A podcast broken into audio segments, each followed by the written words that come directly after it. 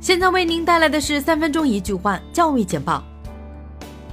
教育部下发通知，二零一九年秋季新学期开始，全国所有中小学生的语文、历史、道德与法治都是用统一部编版教材，部编本将覆盖义务教育阶段所有年级。其中，语文科目方面，古诗文将大量增加。有临沂大学学生发微博称，被学校突然告知按照学分制收费，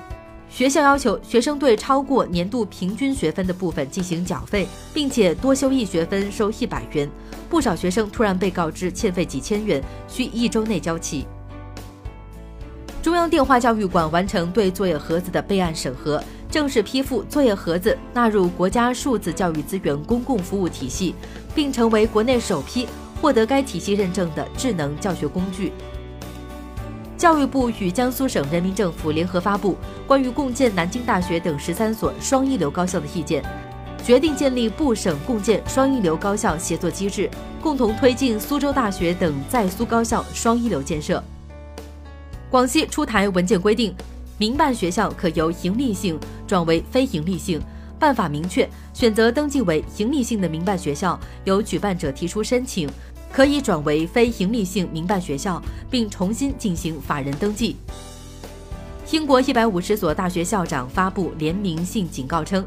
无协议脱欧是英国大学遇到过的有史以来最大的威胁之一。无协议脱欧将使英国高等教育机构不能得到来自欧盟未来两年近千亿英镑的研究资金。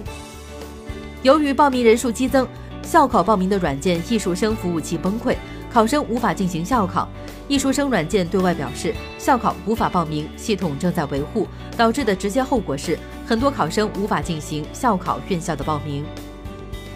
二零一九年开始，国家公派硕士研究生项目不再实施公派出国留学，其他项目仍将继续选派硕士研究生和联合培养硕士生类别。此次的调整对大多数留学生而言影响不大。